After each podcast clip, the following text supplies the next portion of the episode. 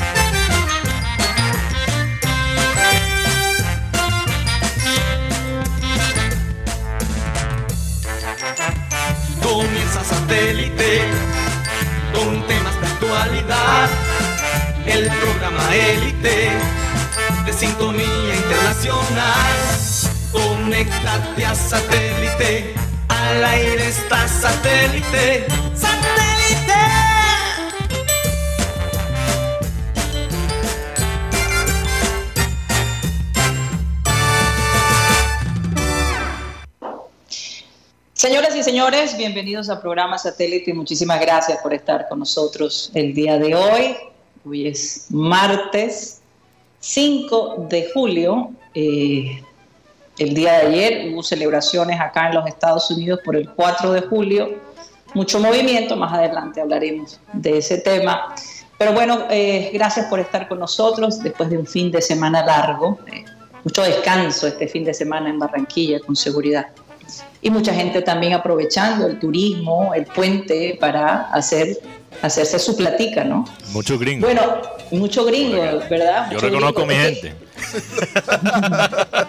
y es que lo que pasa es que coincidimos con este 4 de julio y el día de San Pedro y San Pablo allá en Colombia, entonces fue muy propicio. Los, los aeropuertos en los Estados Unidos abarrotados, eso sí. Bueno, y las carreteras también, una cosa impresionante. Recordarles, como siempre, que estamos transmitiendo a través del Sistema Cardenal 1010 AM, a través del TDT de Sistema Cardenal y a través de nuestro canal de YouTube Programa Satélite. Mateo, ¿por dónde más? También nos pueden escuchar a través de la aplicación del radio digital Tuning, donde estamos como Radio Caribe Sano. Ahí transmitimos las dos horas de satélite, esta primera hora, y también la segunda hora digital, el Clean Clean Digital. Ahí fuera del horario también tenemos otra, otra programación que yo sé que a la gente le va a gustar. A las cuatro y media se monta el programa como podcast en Spotify, aplicación de música y podcast. Si no sabes lo que es un podcast, mejor dicho, estás, estás atrasado. Para ser más radial. Sí. Para no usar una palabra más vulgar. Estás atrasado. Tienes que actualizar. Sí, así es, así es. Bueno, eh, déjenme presentar a toda la gente que ha estado allí, que, está, que forma parte del programa satélite, la gente de producción, Benji Bula, Tox Camargo, Ana Lara. En la mesa está Mateo Gueidos, Benjamín Gutiérrez, Juan Carlos Rocha, eh, Jaime Pineda, y desde, desde la pequeña ciudad de Chapel Hill, Carolina del Norte, les habla Karina González. Muchísimas gracias por estar con nosotros y bueno, hoy tenemos a Juan Cruz Real eh, y el hombre está corto de tiempo, así que le vamos a dar entrada bastante pronto. Tengo entendido, eso fue lo que me hizo, lo que, lo que me informaron allá en Barranquilla. Así que eh, vamos a comenzar nuestro programa, como siempre, con la frase acostumbrada, que dice así. He descubierto que la única manera de tomar un tren a tiempo es perder el tren anterior. ¿Cuántas personas no les ha pasado que han perdido un avión, han perdido un tren y se sienten frustrados, pero al final se dan cuenta que hasta les convino? A veces estamos afanados por llegar a tiempo a una cita, por eh, tomar el tren a la hora que es o tantas cosas, Mateo, comenzar a tiempo el programa. Pero, pero hay que cogerla suave, porque en esa espera, después que tú pierdes el tren, es donde viene todo, eh, como la reflexión, ¿no? De, de, las cosas que hubieses podido hacer mejor para llegar a tiempo, de, eh, te calmas también, porque enseguida pues tu corazón se relaja, tu, tu, mente se relaja. Eh, entonces no hay que verlo como algo negativo, y, a lo mejor eso es lo que en este momento le pudiera estar pasando a Borja. Eh, está con ganas de tomar ese avión y no lo ha podido tomar. A lo mejor le conviene esperar un poquito a ver qué pasa. Sí. Karina, ¿verdad? Mentalmente. Les cuento que ayer, y, luego les contaré para aprovechar el tiempo con el profesor Juan Cruz Real, vi una película anoche que se llama Todo en todas partes al mismo tiempo. Y, toca esa temática precisamente, porque a veces por estar pensando en los trenes que nos hemos perdido, podemos perder la noción del horario actual. Tremendo. Hay que, entonces hay, que, hay que enfocarse en el futuro y, en el presente y hay que usar el pasado para aprender, pero, pero hay que seguir adelante con, las cosas. Sin apego, ¿no? ¿Ah? Sin apego. Sin apego, y, aceptando un poco lo que pasa. Porque cuántas personas no se han salvado de, un accidente por porque perdieron el avión o porque perdieron el tren. ¿Cuántas veces no hemos escuchado esa historia? Así es. Entonces no, no hay que renegar si eso no nos pasa, más bien vamos a detenernos un poco y pensar qué es lo que quiere Dios y que si creemos en Dios y, qué es lo que la vida también nos está diciendo. Tenemos a nuestro invitado en línea. Ok. Lo dijiste con, tanta seriedad, entonces.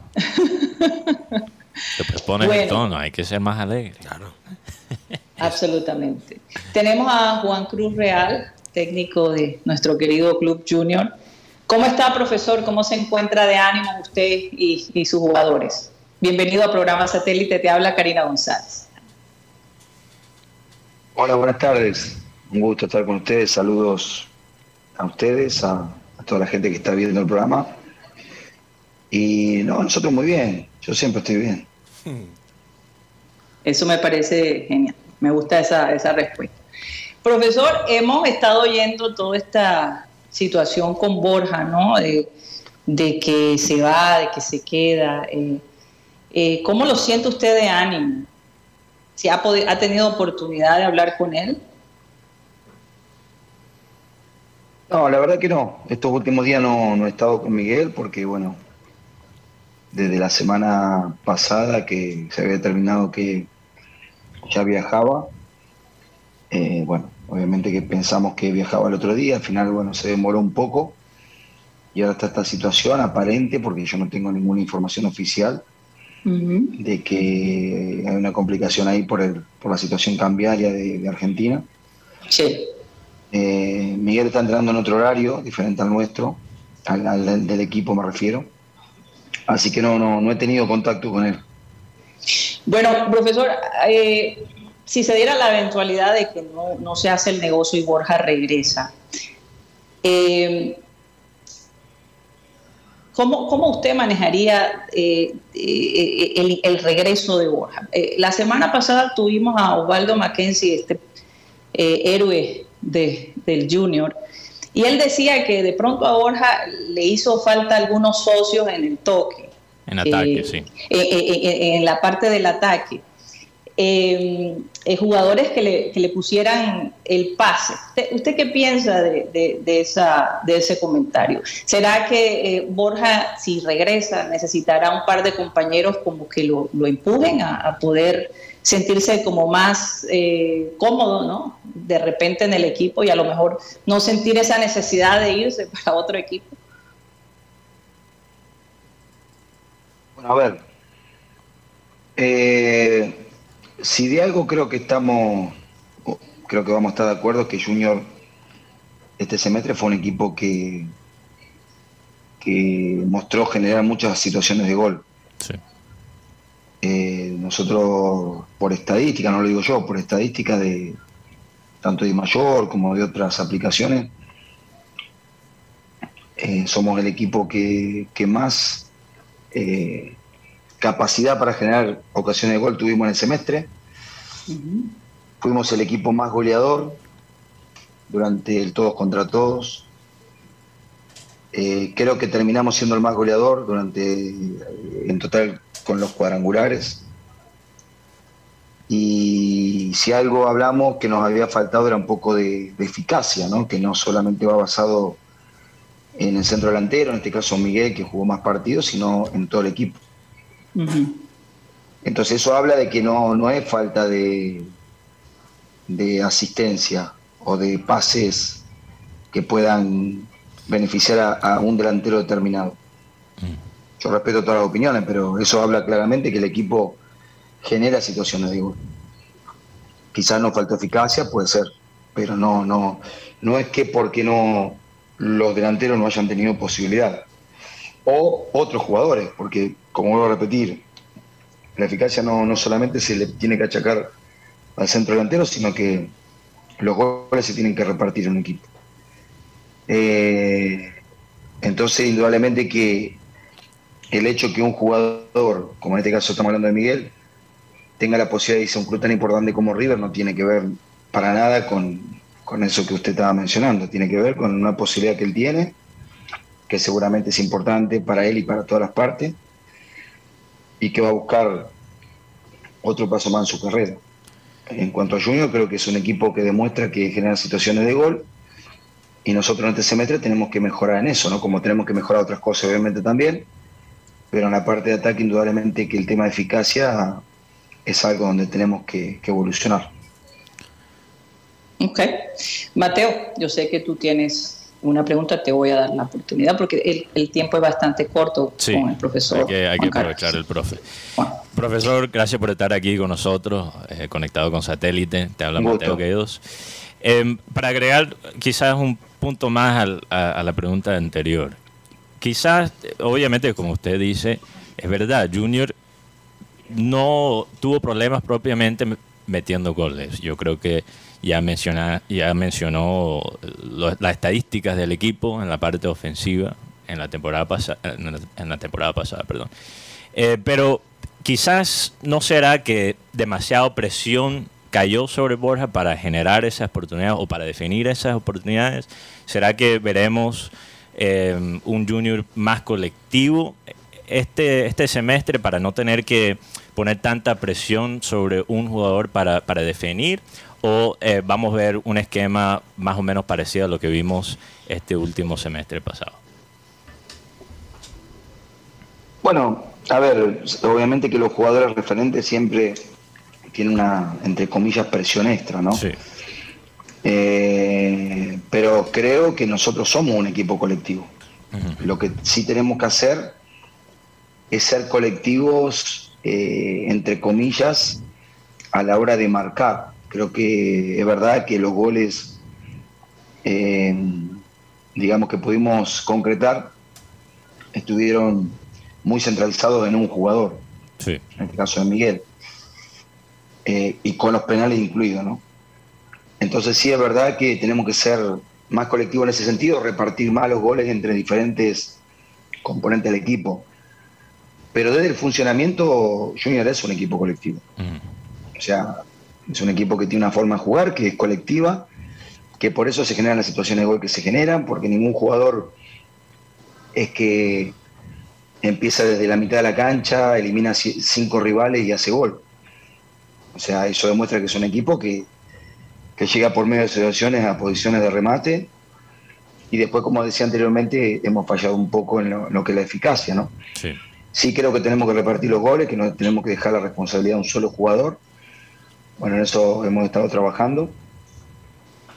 Y, y obviamente buscaremos eh, profundizar sobre el sistema de juego que ya hemos mostrado para atacar y para defender, pero obviamente, como digo, tratando de mejorar en, en esa fase. ¿Y, ¿Y, cómo es la estrategia en tema de los fichajes? Eh, ¿Usted ha pedido jugadores específicos? ¿Es un trabajo que se hace en conjunto? ¿Será que los ojeadores que ya, ya tiene el club te da a ti una, a usted, perdón, una, lista de jugadores posibles que podrían llegar al equipo? ¿Cómo, cómo es esa dinámica atrás, detrás de la escena? Si, no, si nos podría contar algo de cómo se maneja ese criterio. No, no, básicamente hasta el momento tenemos una, un, una muy, buen, muy buen diálogo con el club. Sí.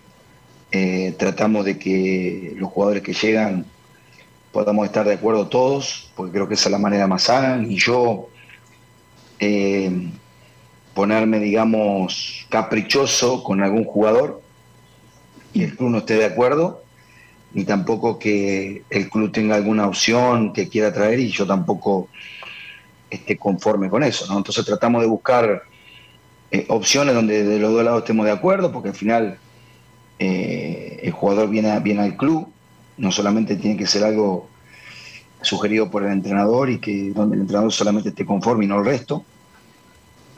y obviamente lo que buscamos es que se adapte al modelo de juego que nosotros estamos llevando adelante, ¿no? Entonces, buscamos jugadores que se adapten con sus características al sistema de juego que tenemos, tanto para atacar como para defender.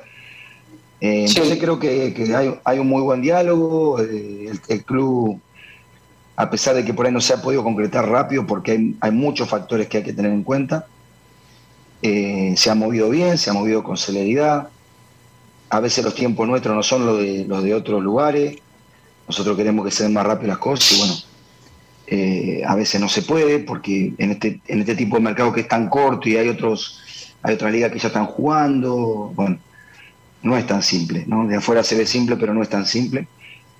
Sí. Entonces, factores ahí, claro. obviamente se tiene que se tiene que pensar en todo eso, pero pero básicamente eh, obviamente miramos mucho, tenemos métodos de cómo filtrar los jugadores que, el tipo de jugador que buscamos. Y a partir de todo eso, bueno, tratamos de, exponer desde los dos lados y llegar a un acuerdo en los jugadores que tienen que llegar al club. Y profe, antes de dar paso aquí a, Rocha y, Gutipedio, que estarán listos con su pregunta, eh, la última vez que hablamos, hablamos mucho de esa conexión entre el equipo, eh, la prensa, eh, los hinchas, de hablar sobre esa, esa alineación, obviamente se han visto las reuniones que has hecho con, los periodistas locales, pero también esa interacción entre técnico y fanático, por ejemplo, con las transmisiones que se realizaron por, por Instagram. Eh, ¿Sientes que has cumplido con, con, esa meta de, de alinearse con con los hinchas porque yo, yo honestamente me, sorprendió la reacción de los hinchas después de un semestre donde obviamente em, no se cumplieron con, las metas. Eh, muchos hinchas quieren que usted continúe en el junior em, y, con este proyecto. E, eso, eso te da, le da a usted un impulso para, para este semestre anímico. ¿Lo has sentido así? Mira, es una, es una pregunta muy interesante la que haces, porque generalmente eh, o mayoritariamente los procesos se analizan solamente del resultado numérico y de lo que se consigue, ¿no? El análisis, digamos, general del medio. Sí. Eh, sin embargo, a pesar de que tuvimos un golpe muy duro en el partido de, de Unión de Santa Fe acá de local, donde perdimos la clasificación para entrar Sudamericana, y estuvimos muy cerca en la liga, porque realmente eh, en la liga estuvimos muy cerca de llegar a la final.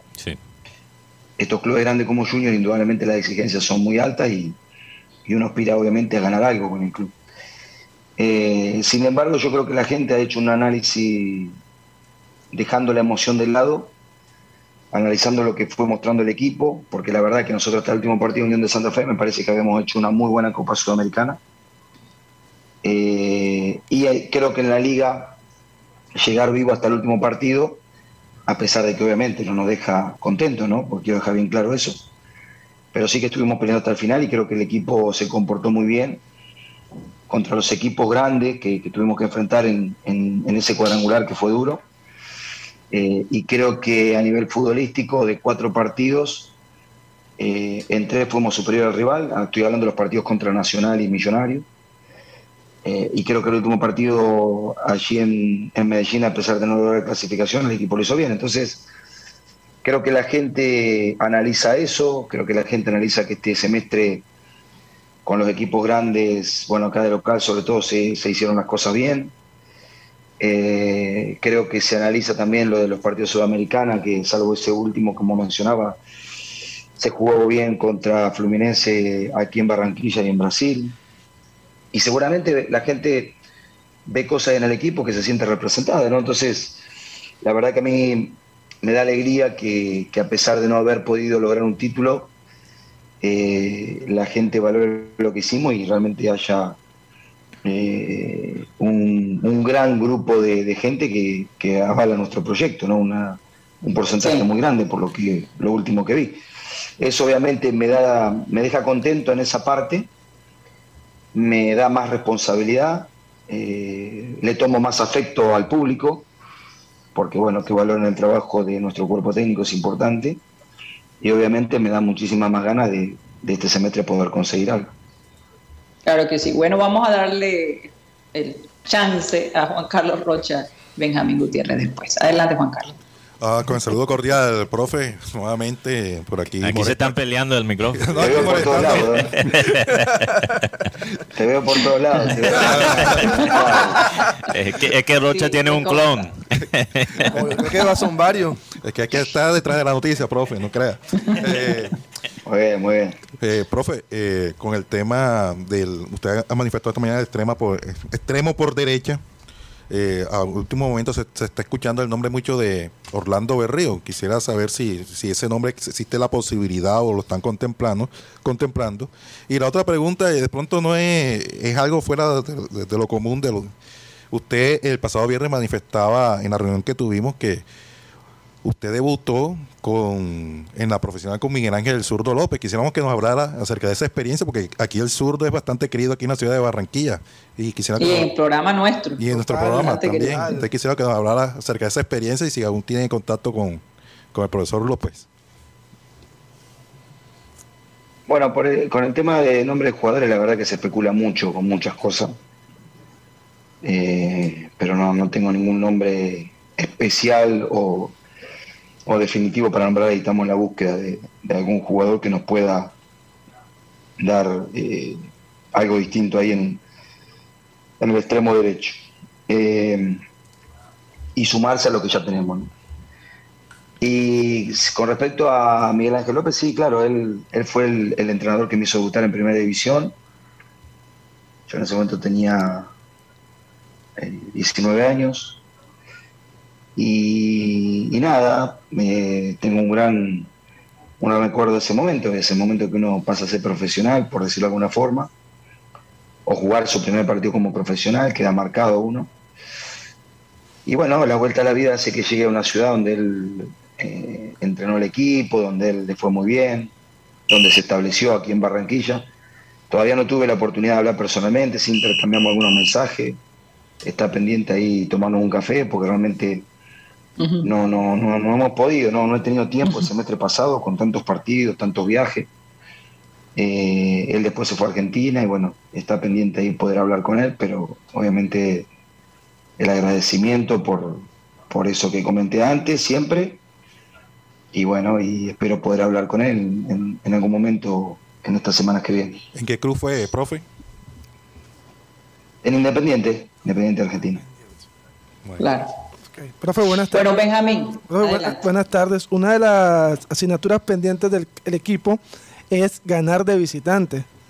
En el torneo pasado solamente una victoria en el campo, porque recordemos que tuvimos la de Unión, que fue victoria mm, a través de la parte jurídica.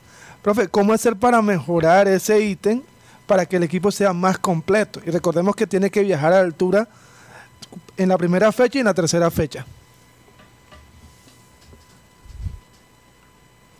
No, bueno, no, no, te voy a corregir. Nosotros ganamos más de dos partidos. Eh, Ganamos. en liga. Ah, ok, ok. Está bien. Sí, aclarada está bien. Sí, claro. Ganamos también por, con Santa Fe por Copa y ganamos por Sí. Copa Sudamericana en Bolivia. Indudablemente que sí, que es una es algo pendiente que tenemos que mejorar. Eh, nuestro rendimiento en cuanto a números eh, de visitante, creo que, que Junior en los últimos años ha tenido esa carencia fuera de casa, pero como dije hoy en la rueda de prensa, nosotros no podemos quedarnos con que esto es algo que Junior lo viene arrastrando hace tiempo, sino que tenemos que buscar la forma de mejorarlo y bueno, y tenemos que estar abocados a que este semestre lo tenemos que mejorar. Tenemos que trabajar, tenemos que, entender de que tenemos la obligación de mejorar nuestra prestación de visitante, como así también mantener la, la buena campaña que hicimos de local. Eh, y bueno, y ir partido a partido pensando en, en cada partido sumar. Profe, Oye, yo quería, Mateo, discúlpame, Sí, sí, eh, sí. preguntarle al profesor antes de que se vaya, eh, ¿qué pasó con el psicólogo? Nosotros lo tuvimos en nuestro programa y nos pareció muy interesante su participación en el equipo. Siempre hemos pensado que un psicólogo definitivamente es fundamental para la salud mental de los jugadores. Tengo entendido que ya no forma parte del staff de usted. Eh, eh, ¿Fue una decisión suya o fue una decisión del equipo en general? No, no, Carlos hizo, hizo un buen trabajo en el club y bueno, le surgieron algunos problemas particulares. Eh, él no es de acá de Barranquilla, obviamente, él, es de afuera. Sí. Y bueno, al surgir de esa, ese, ese inconveniente, obviamente que lo primero es la familia, ¿no? Así que claro. por el momento eh, estará solucionando sus problemas y bueno, veremos más adelante a ver si lo podemos reincorporar o buscamos alguna otra alternativa. Ah, bueno, qué bueno saber eso. ¿Qué ibas a preguntar, Mateo, ya para terminar? Porque sabemos que el, profesor se tiene que ir pronto. Sí, pero hay que también aprovecharlo lo máximo. sí, sí, Porque después empieza la temporada y, y es No lo ves más. no, tampoco, tampoco, Guti. Por Dios. Em, eh, bueno, hay, hay varias cositas, pero primeramente, aquí tenemos un amigo del programa que se llama Joan Nieto. Él, él, digamos, es un museo ambulante de- del Junior, un historiador del equipo, eh, colecciona piezas muy importantes de- del club. Y un dato que, que él ha mencionado cada vez que tiene la oportunidad es que Junior ha quedado campeón siempre con una mayoría de costeños, si no estoy mal, de titular. No, no en, en toda la plantilla como tal, pero por lo menos en, en la alineación titular del equipo. Para usted, ¿qué tan importante es un dato como, como eso y, y- y qué representa?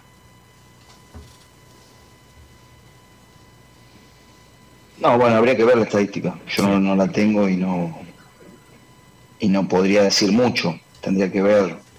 Yo creo que se tienen que conjugar muchas cosas, pero no, para mí no es determinante. Sí, Sí creo que es importante que el equipo tenga gente de la región, por, lo- por, por el sentido de pertenencia, sí, porque obviamente se adaptan más rápido. Eh, pueden ser de la región, pero no ser hincha de Junior, pero si son hincha de Junior, mucho mejor. así es. Entonces eso indudablemente ayuda, ¿no? Pero creo que no, no, a ver, no creo que sea el factor determinante. Creo que para lograr ser campeón se tienen que conjugar varias cosas. Quizás una puede ser esa, sentido de pertenencia, otra juntar buenos jugadores, otra eh, siempre uno necesita un poquito de, de la fortuna en los momentos clave, además del rendimiento, obviamente. Eh, se necesitan de varias cosas. Una, una sola no, no, no representa lo que es lograr un título. Claro, no, no es el único criterio para aclarar, no estoy diciendo eso, pero quizá em, podría facilitar ciertos factores que, que ayudan a un equipo ser campeón, ¿no? Como una de- identidad propia. Más fácil venderle la idea a un jugador de, de, aquí, de, la región. Em, y, bueno, eh, sí, conectando con esa pregunta, ¿cómo va a ser el proceso de, por ejemplo, incorpo- incorporar a alguien como, como Iván Rossi, que viene del extranjero al fútbol colombiano? ¿Cómo, cómo, em, ¿Cuál va a ser la, la responsabilidad de él para empezar la temporada? Porque me imagino que no lo van a echar a, eh, a- jugar de, de- Al de- ruedo. Sí, al ruedo de una, de una. Eso va a ser un, un proceso de adaptación también, ¿no? Sí, sí, como todos los jugadores, como todos los jugadores que llegan, salvo aquellos que están en el fútbol colombiano ya y que, que, que están en, en las pocas ciudades donde hace un calor similar de Barranquilla, después todos los jugadores que llegan se tienen que adaptar, esa es la realidad. Sí. Eh, lo que sí confiamos en que, bueno, Rossi tiene un recorrido ya, ha estado en un club importante en Argentina, viene de Europa, viene de una zona de Europa que no hace, eh, no es un clima tan, tan hostil, tan frío como en otros lados, sino que es un Mm. clima más parecido al de acá. Eh, viene, viene jugando, también otra cosa que, que hemos pensado. Eh, bueno, todo esto hablando que, que se pueda concretar después de su re- revisión médica, ¿no? Y sí, indudablemente que esperamos que él, como cualquier otro jugador que llegue, se pueda adaptar lo antes posible. Pero obviamente no esperamos que desde el principio ya esté totalmente adaptado y que rinda en su máximo potencial, porque eso es muy difícil de lograr, obviamente. La- Las, exigencias que tendrá él son las que tenemos todos los que estamos en un club grande como Junior.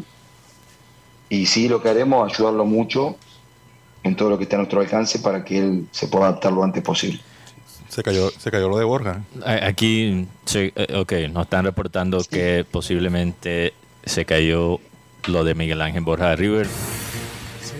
Sí, aquí tenemos Así la que, musiquita de las bueno. noticias. Pero, pero la, profe, la recibe el profesor con nosotros. sí, aquí el profe está con nosotros. Eh, profe. Ya casi me tengo que ir. ¿eh? sí, sí, Sí, profe, una No, pasé- me pasé déjame. 10 minutos. Yo quisiera que él ya se despida, Sí, se vaya tranquilo pero- y simplemente le mando un mensaje a todos los hinchas del Junior que están muy a la expectativa ah, para esta próxima Sí. Karina, de- pero, pero una pregunta más porque Sí. e- es, algo muy breve. Es que yo tuve la oportunidad de ver un partido del Junior en el extranjero con un narrador americano. Y él contó algo muy, muy interesante que usted estudió en Norteamérica el, el fútbol. Eh, ¿Eso es verdad, profe? Cu- ¿Cómo fue la experiencia en Norteamérica y, y qué aprendiste allá? Bueno, yo eh, me fui a vivir a, a Norteamérica terminando mi carrera futbolística y empecé a dirigir allá. Bueno, allá me tocó trabajar eh, todo el tiempo en la, parte formativa, en el área formativa. Trabajé casi 10 años en total antes de empezar a entrenar futbolistas eh, profesionales.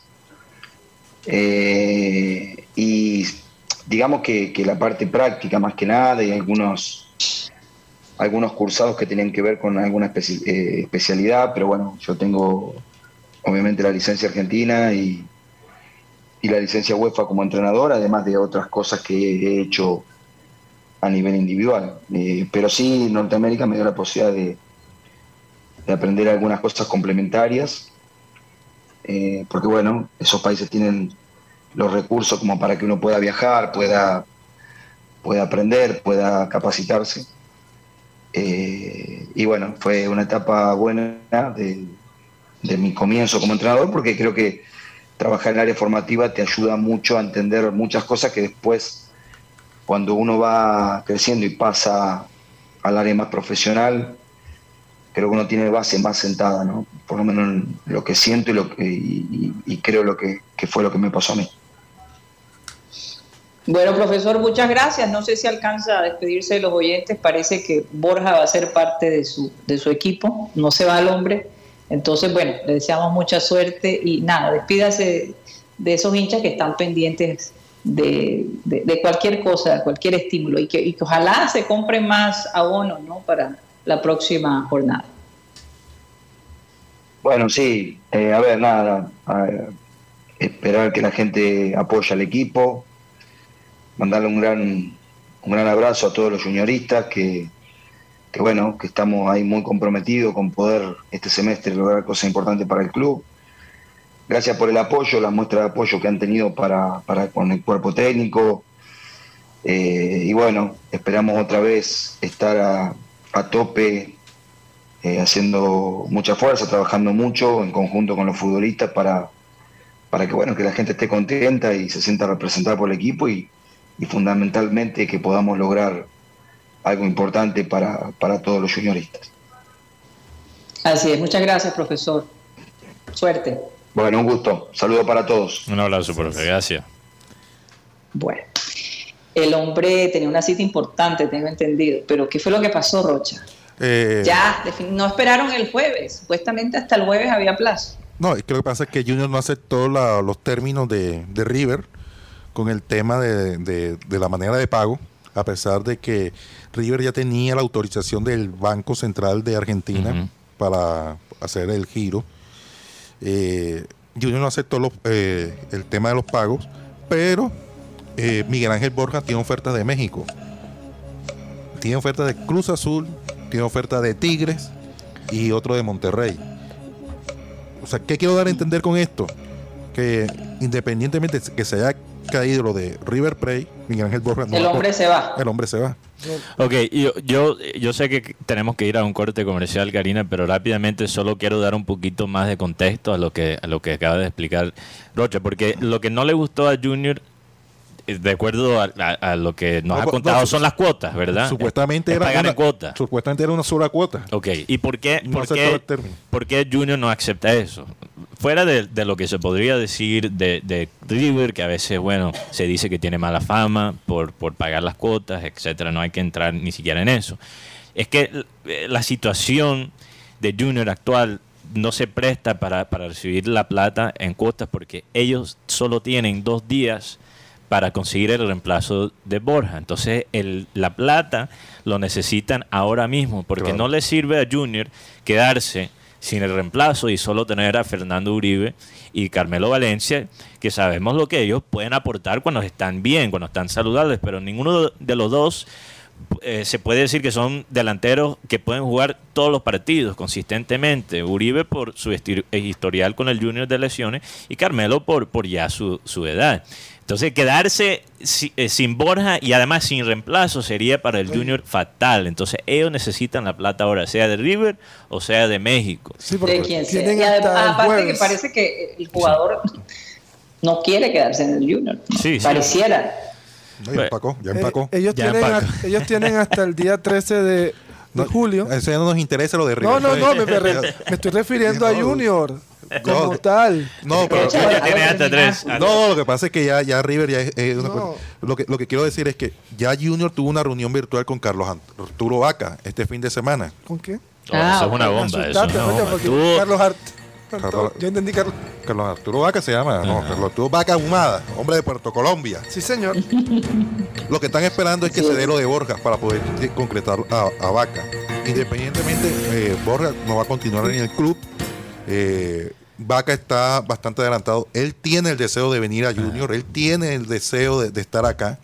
Y, y me dijeron, no, es que está la expectativa lo de Borja. Si no se va Borja, no, no se da lo de Vaca. Y y yo solo quiero decir aquí, antes de ir también al corte de Karina, quiero Estás hablar- yo quiero, con ese corte. yo, yo sé, yo sé, pero esto es importante, Karina, esto es importante, te lo juro. Yo quiero que Rocha diga, nos diga de dónde viene la fuente de, de, este, de esta noticia de, de Junior, porque esta Mm. fuente, o sea, obviamente no es de nosotros directamente, ¿verdad? Eh, Viene de, de alguien que lo está reportando. ¿Y qué pasa? Nosotros lo tiramos al aire y si Borja se va, se termina yendo a River o, o lo que sea, después no- a nosotros nos mentan la madre. Entonces esa es la importancia de, de- de compartir Pero, la pero, fuente. eh, el tema de, de qué, de, de, de cuál noticia, la de Vaca. No, no, no, lo de Borja, no, lo de. Borja cayéndose. ¿De dónde- ¿Quién dijo que, que Borja No, no, no. se cayó? lo- lo- el tema de Borja eh, Sí. viene más por el lado de Argentina. Desde Argentina. Ok, Eh, ok, en por- Argentina ¿por se qué? está confirmando. Solo qué? quiero aclarar. ¿Por qué lado? Eh, por el lado más del, del empresario.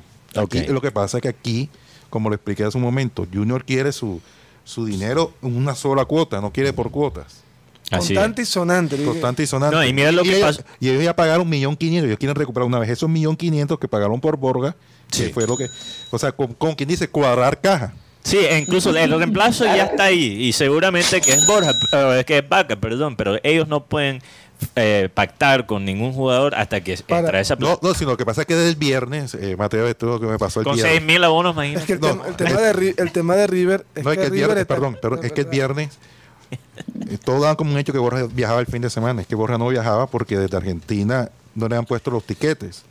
Tanto así a Borja le mandaron un contrato donde no estaba estipulado lo que él había acordado con River en, en el papelito. Entonces él no Sí. firmó y estaba molesto. A raíz de esa situación, eh, el, empresario, que es Juan Pablo Pachón, estaba en Italia. ¿Verdad que como así? O sea, uno pone la lógica aquí en este negocio del fútbol.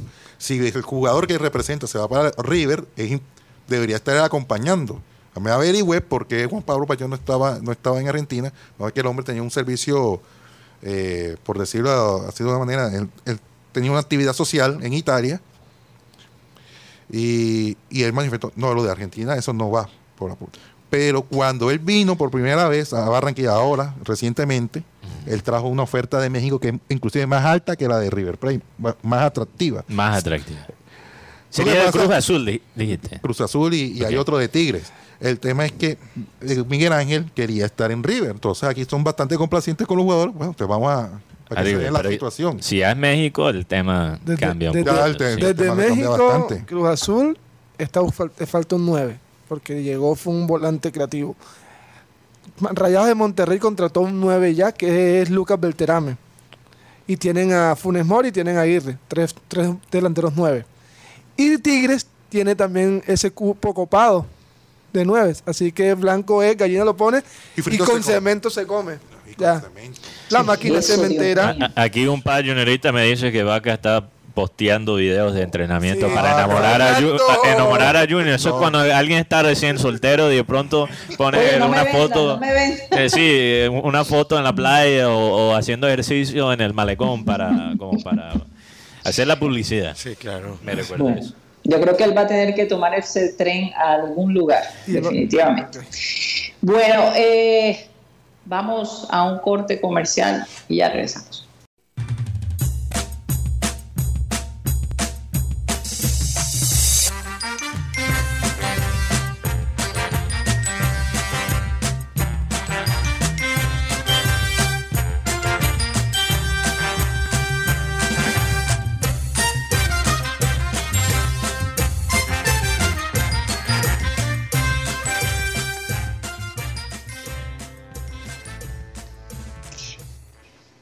Esto es programa satélite que se transmite desde la ciudad de Barranquilla, Colombia, South America, la capital deportiva de nuestra querida Colombia. Que, óyeme, yo les digo una cosa: Barranquilla se está volviendo eh, sede de, de varias selecciones. Entre esas, vamos a hablar de la selección Colombia de básquetbol. Hay que hablar de partidazo. Sí, señor. eh, que, que, que, óyeme, qué buena suerte le trae la ciudad de Barranquilla a, a las selecciones, ¿no? No, es y- una cosa increíble. Y cuan- cuando Guti y yo estamos en el estadio, no pierde ni la selección de Colombia ni Titanes. Hmm, Imagínate. Fíjate. O sea, ustedes son amuletos también. No, deben dar el palco. Buena El energía. palco de Mateo y Oigan, Mateo, antes de comenzar los saludos, quiero darle la bienvenida a un eh, nuevo cliente para Satélite. Se trata de Unilegal, esta empresa que es una alianza en el Caribe colombiano para beneficiar a estudiantes eh, de derecho y a personas que eh, requieran de un apoyo legal. Miren, escuchen atentamente todas las cosas que Unilegal les puede ayudar. Normalizar sus predios, eh, sus derechos en, en su trabajo, divorciarse, así que si alguno está interesado allí, Ha- Hablando de trenes que se pierden. ¿no? Ajá, Que no se así es. Comprar un vehículo, eh, crear una empresa, que es supremamente importante tener un abogado, y cualquier eh, defensa que si usted tiene un, caso legal pendiente. La manera como ellos hacen es que utilizan eh, estu- estudiantes de derecho de último semestre a ayudar a estas personas. Entonces, por eso el costo es bastante bajo, pero especialistas y ya profesionales están siempre allí pendientes, ¿no? Entonces es una manera de ayudar a los estudiantes y también a la gente que de pronto no pueda pagar un abogado, ¿no? El costo es solo 25 mil pesos y tú tienes derecho a una llamada, ahí te van a aconsejar por 45 minutos eh, y, y recomendar lo que tienes que hacer. Si se quieren comunicar con un ilegal, lo pueden hacer a través del 324-599-8125. Recuerde este número. 324-599-8125. Un ilegal. También, No si sé no- si ya tenemos sí. el banner allí. Tenemos el banner, eso es lo que iba a decir Karina, para la gente que quisiera entrar a ver el número, para anotarlo, a, a nuestra transmisión de YouTube, estamos transmitiendo como programa satélite en YouTube, ahí está el número de un ilegal. Si se lo olvida o si no lo pueden anotar, porque mucha gente nos, nos escucha manejando, entonces mierda, tienen que parar el carro para anotar el, el- el número. No, no tienes que hacer eso. Pero muy interesante. Puedes entrar legal. por YouTube, sí. Sí, sí, sí. Muy interesante. Bueno, adelante, Juan Carlos Rocha. ¿Por qué? ¿Te quieres divorciar, Jaime? No, quiero revisar mis derechos Eric. laborales. De Eric, pues. Ay, ay, ay, qué peligro. Tus derechos, ok. Laborales. Aquí en a ver hasta dónde llega, a ver hasta dónde llega el perrateo. Ya. Está buena la cosa.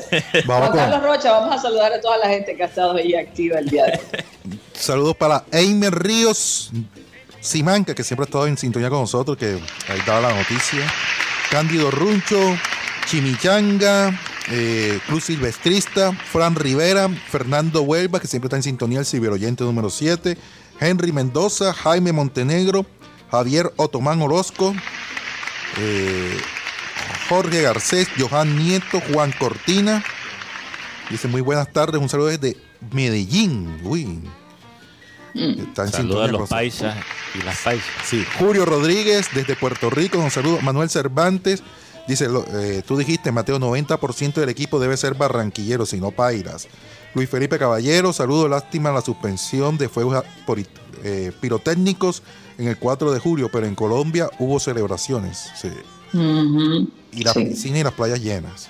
Menos mal que se fue la tormenta. Y hay gente aquí, imagínate, celebrando, con, con ninguna conexión a, a los Estados Unidos, celebrando the 4th of July. Ponme la ¿En cortina serio? de Pantojopismo Time, por favor. Saludos también para Milton Zambrano, Néstor Jiménez.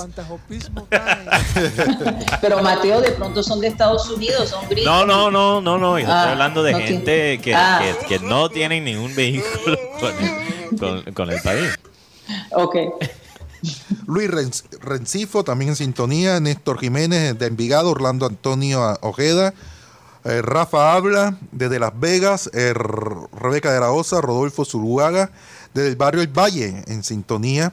Rudy Pat dice, buenas tardes, la primera vez que Satélite entrevistó a Juan Cruz Real habló bastante, hoy ya mucho menos, ¿le habrá cogido miedo a Rocha? No, no, yo, yo creo que el hombre estaba, estaba un poquito. No, pero yo, yo lo veo cansado. Lo veo bastante cansado. Carlos, Carlos Acosta, saludos desde Ciénaga. José Anillo desde Popayán. Eh, Jorge Enrique Pérez, saludos eh, de los originales del Son también. Marco Aurelio Polo desde Apartado. También eh, eh, a esta gente. Un Pat Juniorista. Uy, bro. Juancho Cruz Real. Mi hermano, un saludo desde Quillami. Que llame. Henry Mendoza, Redondo también, Gilberto Mejía, Yolanda Mengual, qué rico ver a Elias Chewin colmado y con una victoria histórica de Colombia sobre Brasil. Así es. Eh, saludo a toda la gente que se reporta sintonía a esta hora. Tengo una, una bomba de último momento. Ok. Antes de hablar de la selección Colombia Antes de hablar, ya para, Por favor. Sí. Sí. para culminar el tema. Carlos Arturo Vaca llega el sábado a Puerto Colombia, a Barranquilla. No, igual él vive en Villacampestre. Ajá. Eh, sí, me confirmaron. Él, él estuvo hablando. Ya lo de Borja es un hecho de que el hombre no va a continuar en el Junior. O sea, se va sea a River, a México, donde Ya sea. es un hecho que el, que el hombre no va a continuar en Junior. Ok. Me reconfirman el dato que acabo de tirar. Ya Vaca va a estar aquí el, el sábado en la ciudad de Barranquilla. Ya llega. Eh, me dicen que el hombre está dispuesto. Es más, ya, ya tuvo el primer contacto. Y ya cuando está aquí en Barranquilla, ya las cosas son más fáciles para concretar. Él quiere ser campeón con Junior. Lo único que le preocupa es lo que manifestaba Mateo, o lo que manifestó Karina, que le surtan el balón allá arriba, porque él, él quiere dejar huella en Junior nuevamente, pero no quiere que solamente por culpa de él, eh, por la manera de jugar, él necesita un socio. Y eso es lo que no ve de pronto en Junior. Yo- y yo estoy de acuerdo con, con la observación em, de- del nene, lo que mencionó Karina en la pregunta que le hizo al profe. Em, Que al final no, no, no aceptó. no, no, es que yo lo entiendo. Él está diciendo, él está aclarando. O sea, Junior sí metió goles. Por eso y rematé con la otra pregunta, Karina, porque eh, sí, uno puede decir que Junior eh, fue el, el equipo más gol, uno de los equipos más goleadores de la liga colombiana, pero hay esa frase que las estadísticas son como una tanga.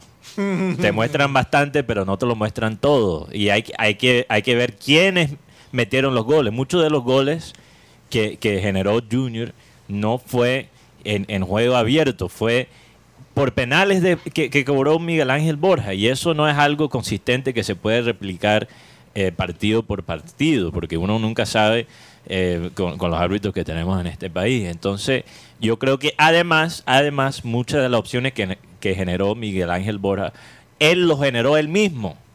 No fueron por un buen pase o por un buen centro, si un, si- sino un ingenio de, de- de Borja o quizás un duelo eh, in- individual con, con un central de- del otro equipo. Entonces, no se puede decir que, que propiamente se generó pro- eh, eh, por la asociación con sus compañeros. Y, y eso es lo que hace Borja un, un 9 con, con mucho valor. Pero, Rocha, yo Eh, sé que hay más cosas de Junior. Una bombita, no, una bombita pequeña. Ok, porque tenemos que hablar de la selección Colombia. Sí, una Por favor. No nos bombita- vamos de Cardenal No, sin pero- hablar no, de. Ar- Arturo Reyes está cerca de llegar al Deportivo Cali. Qué bueno. Ok, wow. Wow. Una, bom- una bombita. Una bombita. Arturo Reyes está Una cerca. bombita. Una granadita. Arturo Reyes está cerca de llegar al Yo quería, Deportivo yo quería la batería con la bomba, pero no sé qué pasó. Una granadita. Una granadita, sí. Es como, bueno, no voy a entrar en detalle, pero, pero hay explosiones que, que se te escapan, ¿no? Que, que no son todo fulminantes, pero como un escape de gas. No, no, O sea, no digo. como triqui-traqui. Ay, sí, hay una diferencia entre lo- los- las explosiones y un escape de, de gas, ¿no? En- Una fuga de gas. Una fuga de gas. Es sin eufemismo. Sí, hablando de. No, no, no, no es eufemismo. No, por eso digo, sin eufemismo. Sí, una exacto. fuga de Estoy hablando de un edificio, no de, de, Exactamente, de- claro que sí. de los gases cor- corporales, la flatulencia. Estoy hablando de eh, otras cosas. Bueno, Guti, Eh, déjame pensar, déjame, déjame lo asimilo Ni primero. tú te lo crees. yo, yo quiero decirle a la gente, yo- mientras que Guti procesa eso todavía, porque parece que, que tiene que cambiar el switch, el switch para, Es muy denso. para también. cambiar de... Mateo. Sí, yo le quiero contar a la gente, favor, Karina, sí, la experiencia de les quiero contar a la gente, Colombia tiene selección de básquet. Sí, señor. Colombia tiene selección de básquet. Tú sabes lo que es enfrentarse a, a Chile, a Brasil, equipos que, que tienen mucho más... Oye, se, nota, se nota que es el tercer puente, ¿eh? Hoy se nota que es el tercer puente. mucho, mucho descanso, es lo que Sí, demasiado descanso. Eh, no quería pasar ese video todavía, le iba a dar el pase. Pero bueno, eh, el, el equipo tiene mucho talento. O sea, poder enfrentarse a un equipo como Brasil y un equipo como Chile, equipos que tienen eh, hi- historia en este deporte, lo que no tiene Mm. Colombia, ¿no? Eh, poder enfrentarse, ir tú a tú con estos dos equipos en casa, con un ambiente espectacular en el estadio, eh, eh, realmente fue experiencia. Yo creo que lo que no tiene Colombia, o más bien sí lo tiene, pero está en otro papel, es técnico. Yo creo que realmente se nota la diferencia en este equipo cuando lo está manejando el técnico actual, que es este caleño, ¿cómo se llama? Guti? Guillermo Moreno Rumier. Ok, Guillermo Moreno Rumier. Eh, y cuando lo está manejando Tomás Díaz, y lo digo como alguien que ha visto los equipos de jugar, eh, los equipos de, de Titanes y de Tomás Díaz jugar bastante. Yo sé más o menos cómo él pone a jugar sus equipos y se nota la diferencia en, en manejo. Incluso en ese partido contra Brasil, cuando estábamos en doble tiempo extra, el que estaba dando los órdenes a los jugadores ni siquiera era el técnico, era Tomás Díaz. Entonces, para mí no era sorpresa que, Colombia pudo eh, manejar eso, esos dos tiempos extras contra un equipo tan talentoso como, Brasil. Y lo que pasa es que lo que le falta a este equipo, Guti, es aprender cómo jugar cuando estás ganando. Porque como a ellos les ha tocado jugar tanto perdiendo, Cuatro partidos cuando- perdidos. Exacto, cuando van ganando no saben cómo manejar la diferencia. Y hay, como en el fútbol, eh, como el básquet, hay, maneras de, hay maneras de manejar el resultado sin, sin dejar que el otro equipo remonte. Y eso es madurez, eso es experiencia, pero eso cae para mí sobre el técnico. Entonces, esa es la única falla que yo veo. El- pero todo lo resto es espectacular. El domingo vimos al mejor jugador colombiano del, actualmente, que es Brian Angola, el jugador de, del Casanare. Él hablaba en la rueda de prensa y decía que mm, su, en su pueblo no hay ningún basquetbolista, solo él. Y Brian es un jugador de esos que eh, se enamoró de Barranquilla. Dijo que nunca había venido a Barranquilla y que Barranquilla debería ser la sede del próximo partido y para un- una bomba que ya todo el mundo esperaba, pero de confirmación, Estados Unidos vendrá a Barranquilla el 29 de agosto a enfrentar a la selección Colombia. Eh, uno de los jugadores que podría venir es Aisha Th- Thomas. Isaiah Thomas, Sí. que, jugó Isaiah. para, Isaiah Thomas. que jugó para los Celtics. Sí, y hay- es otra cosa que también destaco Gracias a que destaco del técnico Moreno Rumier es cuando se da la jugada del overtime en el primer en el primer overtime, perdón la redundancia, rotación de términos, dice, por ninguna razón cometan una falta. O no o no permitas que no hagan falta. Sí. Y Juan Diego Tello, que estuvo en Titanes, que eh, capitán, figura, lanza, la bola pega en el aro, le queda a Andrés Ibargüen de Santa Marta City, remata Angola, la bola no ni pega y entra Michael Jackson desde San Andrés y pone el punto que le dio la vida al equipo Titanes que tuvo, perdón, Colombia, Titanes, Colombia, que la mayoría jugaron en Titanes, porque Soren jugó en O Titanes. sea, Guti, lo que quieres decir es que la victoria tuvo sabor de costeño, costeño, caribeño también. Y bueno, Tom- Tomás, O sea, esa victoria tenía sabor de arepa de huevo, de... Tomás el Rey Midas. Todo lo que toca lo convierte en oro. Campeón de los bolivarianos, campeón con Titanes. Ah. Y cuando tomó el mando, porque como dice Mateo, varias veces lo escuché, lo vi hablándole al oído a jugadores como Hansel Atencia, Romario Roque. Y, y una cosa así, para Barranquilla, Barranquilla se lució. Sí. Barranquilla mostró que es la casa de la selección Colombia. Y no de fútbol solamente, y no de básquet. No, y bueno, hay muchos comentarios que me dieron risa que la gente diciendo los únicos que no clasifican en Barranquilla son el Junior. Pero bueno, No, ya- ya sé. Oye, hay, que, hay que dejar, oye, hay que dejar el perrateo a un lado, vamos a enfocarnos. La gente, oye, no podemos disfrutar, imagínate, Karina, no podemos disfrutar de este logro de, de la selección Colombia de no. básquet sin hablar del Junior. No, no, vamos a, a- Los jugadores se fueron a las 12 de la noche. No, y no solamente eso, sin perratear también. ¿Oíste, Sí, sí. Karina? Eso es parte de nosotros. Ya Es yo- parte de nuestra esencia, Ya pero estoy que- curada en salud. Eh, una persona que me enseñó después que yo regresé de los Estados Unidos a aguantar de todo y no tragarme la magia.